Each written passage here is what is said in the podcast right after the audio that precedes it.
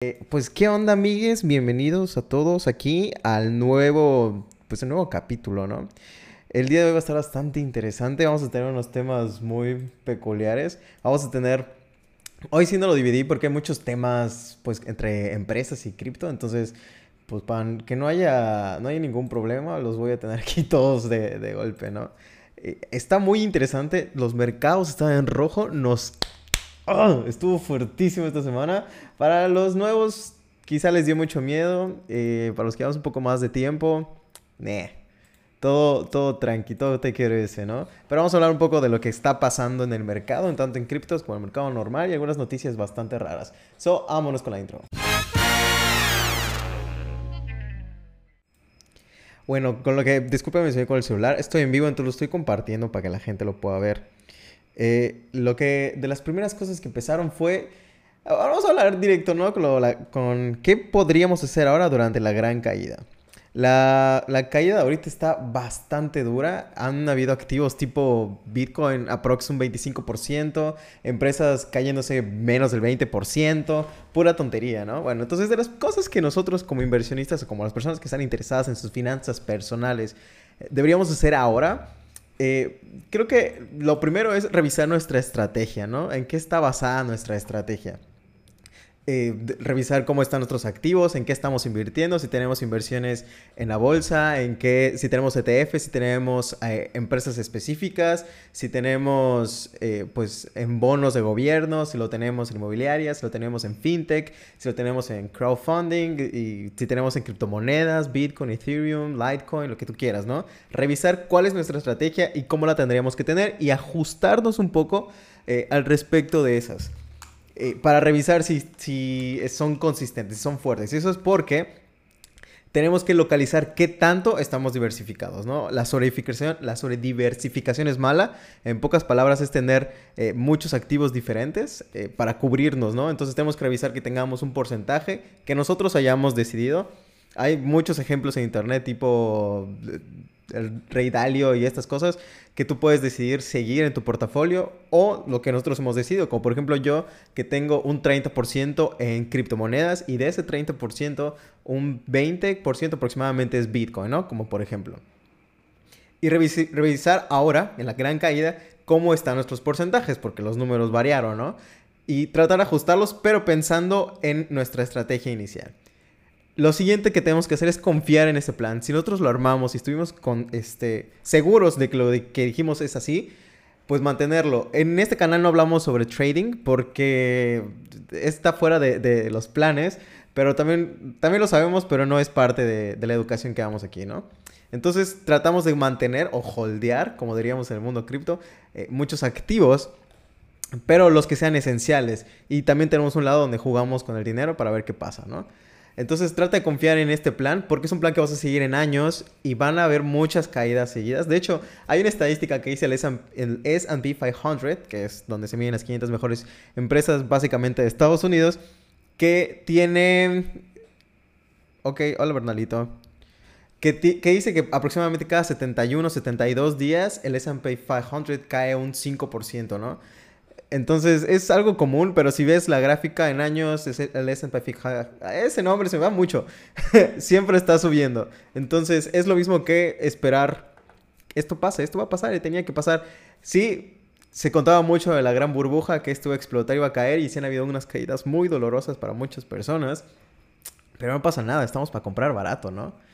Y pues siguiendo eso, los activos que, como dijimos antes, ya especificaste que vas a seguir, que quieres mantener, que estás seguro que son una gran inversión, compra más. Si puedes, compra más porque están muy baratos. Y como hemos visto, activos como los fondos indexados del SP 500 van a seguir subiendo lo más seguro, o por lo menos en una visión de años y no de meses. Entonces es una oportunidad de comprar barato que quizás no vuelva a suceder, ¿no?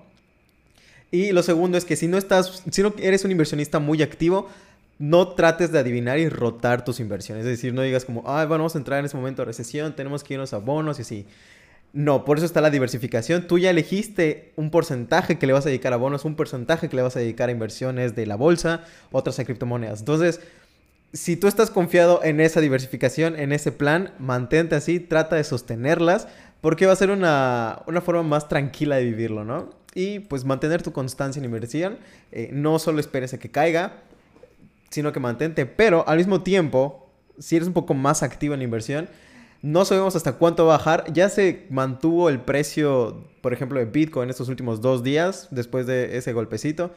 Pero no sabemos si va a bajar más, ¿no? Entonces no le entres con todo lo que tienes, sino que apliquemos el método de, promediar las entradas. Más, más en el caso de, Bitcoin o de empresas específicas que son más volátiles que entrar a ETFs o bonos de gobierno, ¿no? Que es, ajá, ahí viene. Pero hablando y un poquito fuera de eso, creo que voy a tener un video más centrado en este tema y con ejemplos particulares. Vamos a hablar un poco de, de los mercados generales, ¿no? Entonces, Microsoft y Activision. Microsoft eh, planea hacer el Netflix de los videojuegos. Es decir, quiere comprar Activision, que tiene un montón de juegos, tanto en celular y PC, en, línea también. Y va a ser la compra más grande de una empresa de videojuegos, 68.7 millones de dólares. No se ha completado esa, esa venta, esa compra pues, porque tiene que pasar como por la burocracia general, ¿no? Entonces, em, esa es la noticia, pero es que mucha gente está apuntando al mundo gaming porque es el futuro. O sea, es, parte del metaverso. Los primeros metaversos eran videojuegos. Como Club Penguin, ya sabes. Entonces, el mundo gaming es importante, va a ser importante para el futuro, así que hay que echar un gran vistazo a esos lados, porque empresas como Microsoft, Super sí, están apuntando además que la venta de todas estas cosas es un negociazo. Y en estas caídas, hablando de Netflix, de los videojuegos, el Netflix real cae aproximadamente un 25% en, en unas horas, en unos días, por la disminución en nuevos horarios. Eso es porque dio su, tabla de resultados y demostró que no era lo que estaban esperando. Eh, ellos estimaban, por ejemplo, que iban a entrar 100 mil suscriptores nuevos y entraron 70 mil. Entonces la gente dijo, ok, Netflix ya está entrando como que a su tope, le falta hacer cosas y pues se van, lo van dejando, ¿no? De todas formas, Netflix aún así sigue aumentando su lado de su, área de videojuegos. Tiene muy poquitos, creo que tiene como 10.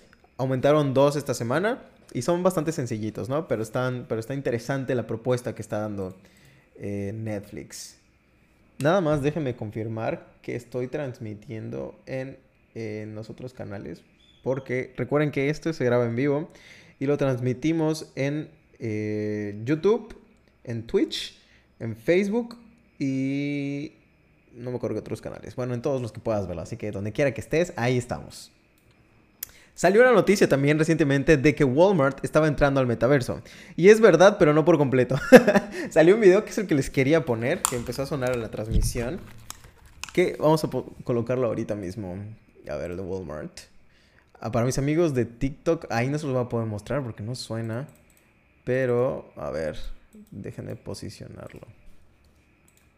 Um, multimedia. Walmart. Oh, repámpanos, no está saliendo. Soy nuevo con esto de la tecnología de la transmisión. So, sorry guys. Bueno, apareció este video. Great. Looks like you need a good wine pairing. Take a look to your right. Para los que lo estén viendo en las transmisiones de Facebook y todos lados, pues sí se ve. Your age has already been pre-verified through your profile, so no need to wait for an ID check. Just place the item in your cart whenever you're ready.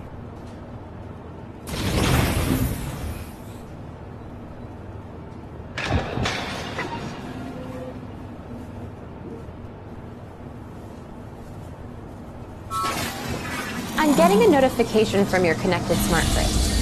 It looks like you already have a full gallon of milk at home. Should we put this one back?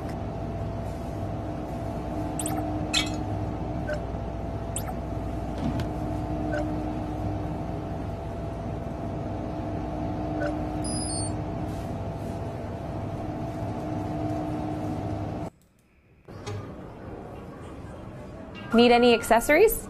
Here are some options on jet.com.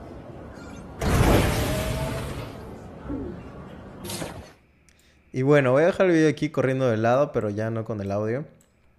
Y como pueden ver, eh, eso es lo que Walmart había pensado para el metaverso desde el 2017. Esa es la noticia. Eh, mucha gente decía que era como que la actual, que lo que estaba pasando ahorita, pero no, ellos lo, lo hicieron en el 2017. Y era la previsualización de cómo sería pues comprar en Walmart. Está bastante curioso eh, la implementación que puede haber esto. O sea, imagínate cuántas cosas puedes hacer. Tipo, lo compras en línea porque lo estás viendo y aquí jugando si es lo que quieres o no lo que quieres, pero te llega físicamente a tu casa. O pueden ser NFTs que los puedas tener en tu, pues, tu vida virtual, ¿no? Y eso es lo que está haciendo Walmart ahora.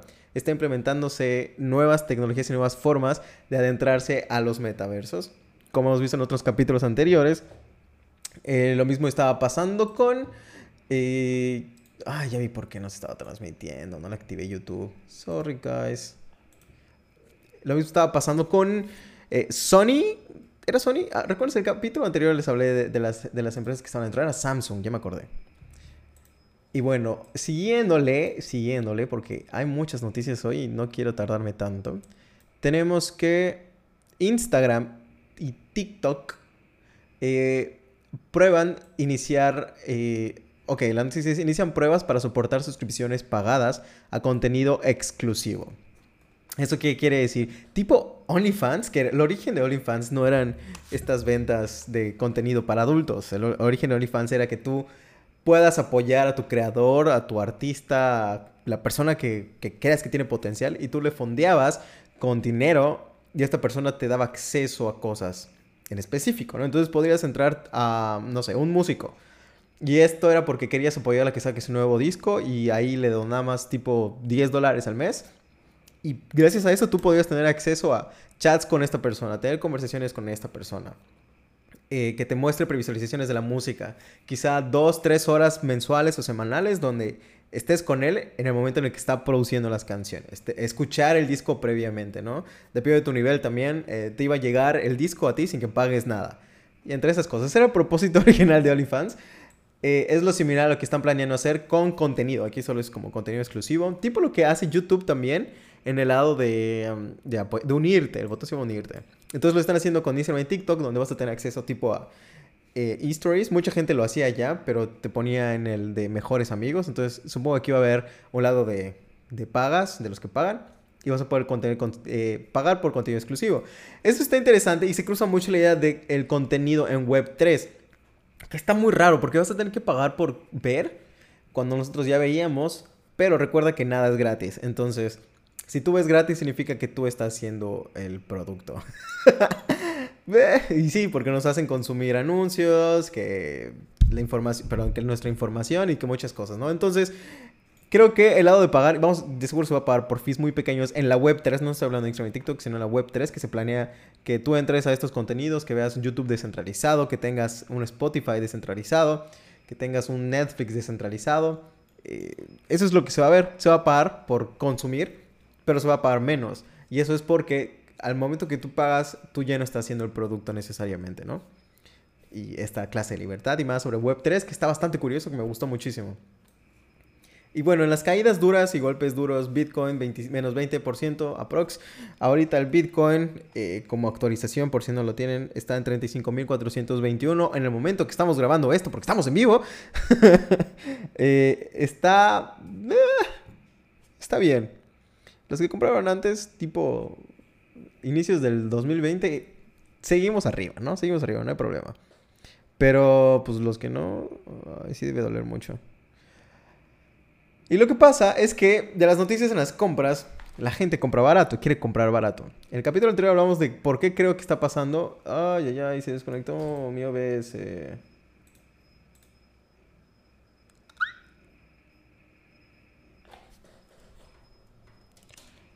Ah, chihuahua con internet. A ver, perdónenme. Se perdió la conexión. Espero no haya afectado la grabación. Y bueno, en el capítulo anterior les digo, estábamos hablando de lo que podríamos hacer en estos casos para Bitcoin. Y, y lo que yo creía, porque habíamos visto que Bukele había subido un Twitter que decía, un tweet pues, posteó un tweet, no sé cómo se debe decir, eh, que decía que se iba a perder este dip. Y hablamos de, lo, de, mis, de mis conclusiones que tenía al respecto. Ahora cambiaron un poco porque Bukele compró 150 dólares, 150 bitcoins, bitcoins completos en esta caída. Y salió la tabla de cómo van comprando ellos y que de todas formas siguen en pérdidas. Como el meme que dice, ¿cómo te va con Bitcoin? Oh, perdí el país. Bueno, similaron. De todas formas, él está haciendo lo mismo, está promediando sus compras. Y había visto uno que decía una liga en Twitter, ¿no? Que menciona qué hacer en casos, en estos casos de los ciclos bajistas de Bitcoin y los ciclos de Bitcoin en general. Y por ejemplo, una de las cosas que me pareció curiosas fue esto, que hice que mientras Bitcoin está bajando, lo que tenemos que hacer es acumular Bitcoin, comprar Bitcoin lo más que se pueda, porque ese es como el papá de todos, entonces lo que le afecta a él va a afectar a todos los demás. Después, Bitcoin comienza a subir, va a repuntar un poquillo y entonces es momento de mover nuestro Bitcoin a altcoins. Y esto es porque tenemos que adelantarnos al, al mercado, ¿no? Si estamos más activos, nos adelantamos al mercado. Y eh, cuando comiencen a subir, algunas altcoins todavía están bajando, ¿no? O siguen bajas o en promedio. Pero después va a venir el momento en el que Bitcoin ya comienza a mantenerse en un precio 2, 3 estable. Y es cuando los altcoins van a comenzar a subir, pero nosotros ya habíamos comprado previamente. Así que vámonos un poco para arriba, ¿no? Después de eso, eh, va, a haber un, un momento de, de bajón, quizá. Y es momento de que pues tú saques ganancias de tus altcoins y repetimos, ¿no? Comenzamos a comprar Bitcoin otra vez, comenzamos y seguimos el, mismo proceso. Es un ciclo que es un consejo sencillo que podría funcionar, pero recuerda siempre tener tu, tus Bitcoins de hodl, o sea, tus Bitcoins que nunca vas a vender y que vas a mantener ahí porque los compraste baratos, ¿no? Entonces yo los asignaría un porcentaje, tipo el 40% de mis Bitcoins no los voy a tocar nunca. Y así siempre que hagas estas operaciones, estás aumentando tu cantidad de bitcoins para el futuro. Porque sabemos que bitcoin no es más que el futuro. Después de las noticias. Pero es que me desconecté a internet y me chivió ya no, ya no sé qué onda.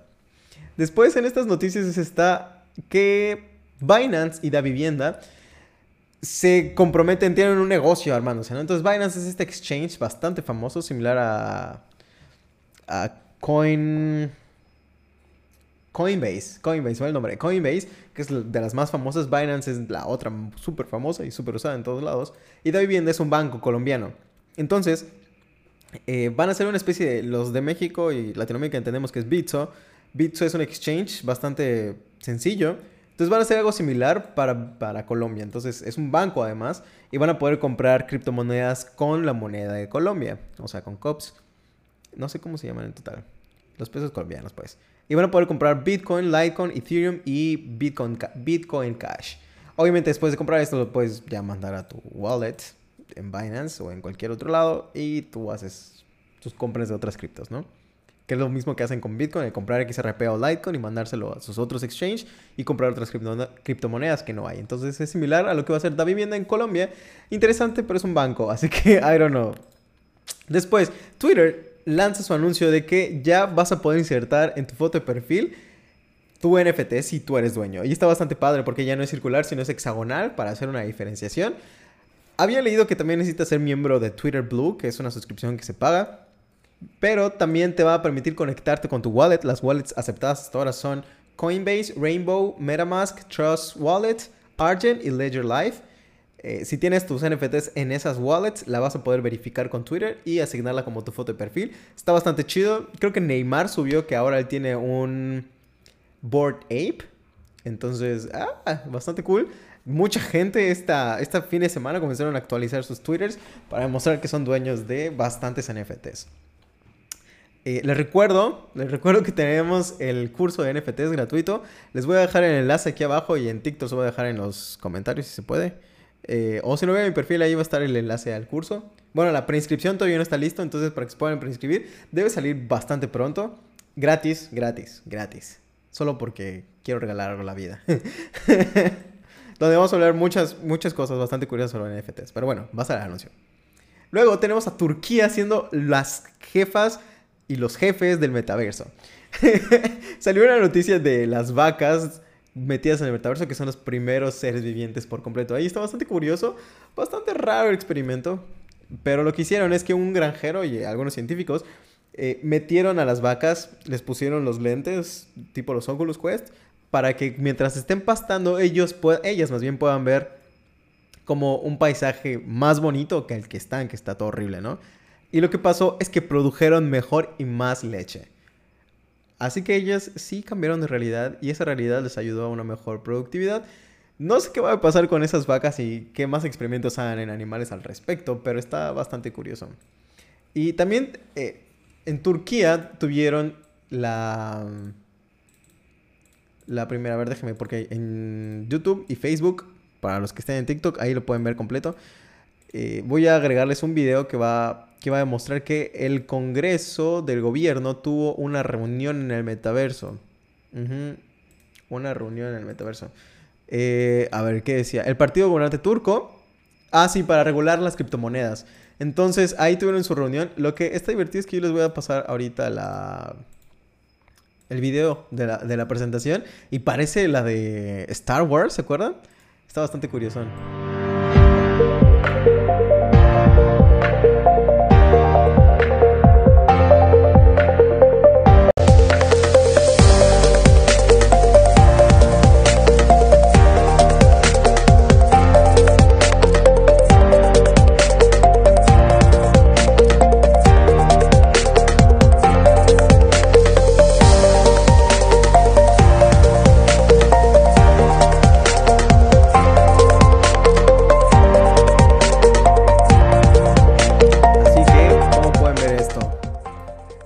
Interesante, ¿no? Turquía se está aplicando mucho a las criptomonedas, a pesar de que el presidente actual dijo que él no quiere nada sobre las criptomonedas. El resto del gobierno sí quiere, entonces están viendo las regulaciones sobre cómo tratar las criptomonedas, etcétera. Así que, bueno. Y de los últimos eh, curiosidades que me encontré esta semana es sobre hablar de comunidades tokenizadas. Vamos a definirlo un poquito. Una comunidad es un grupo de personas que siguen algo en común, pues. Y un token es asignar un ID un de diferenciación o asignar algo que sea único.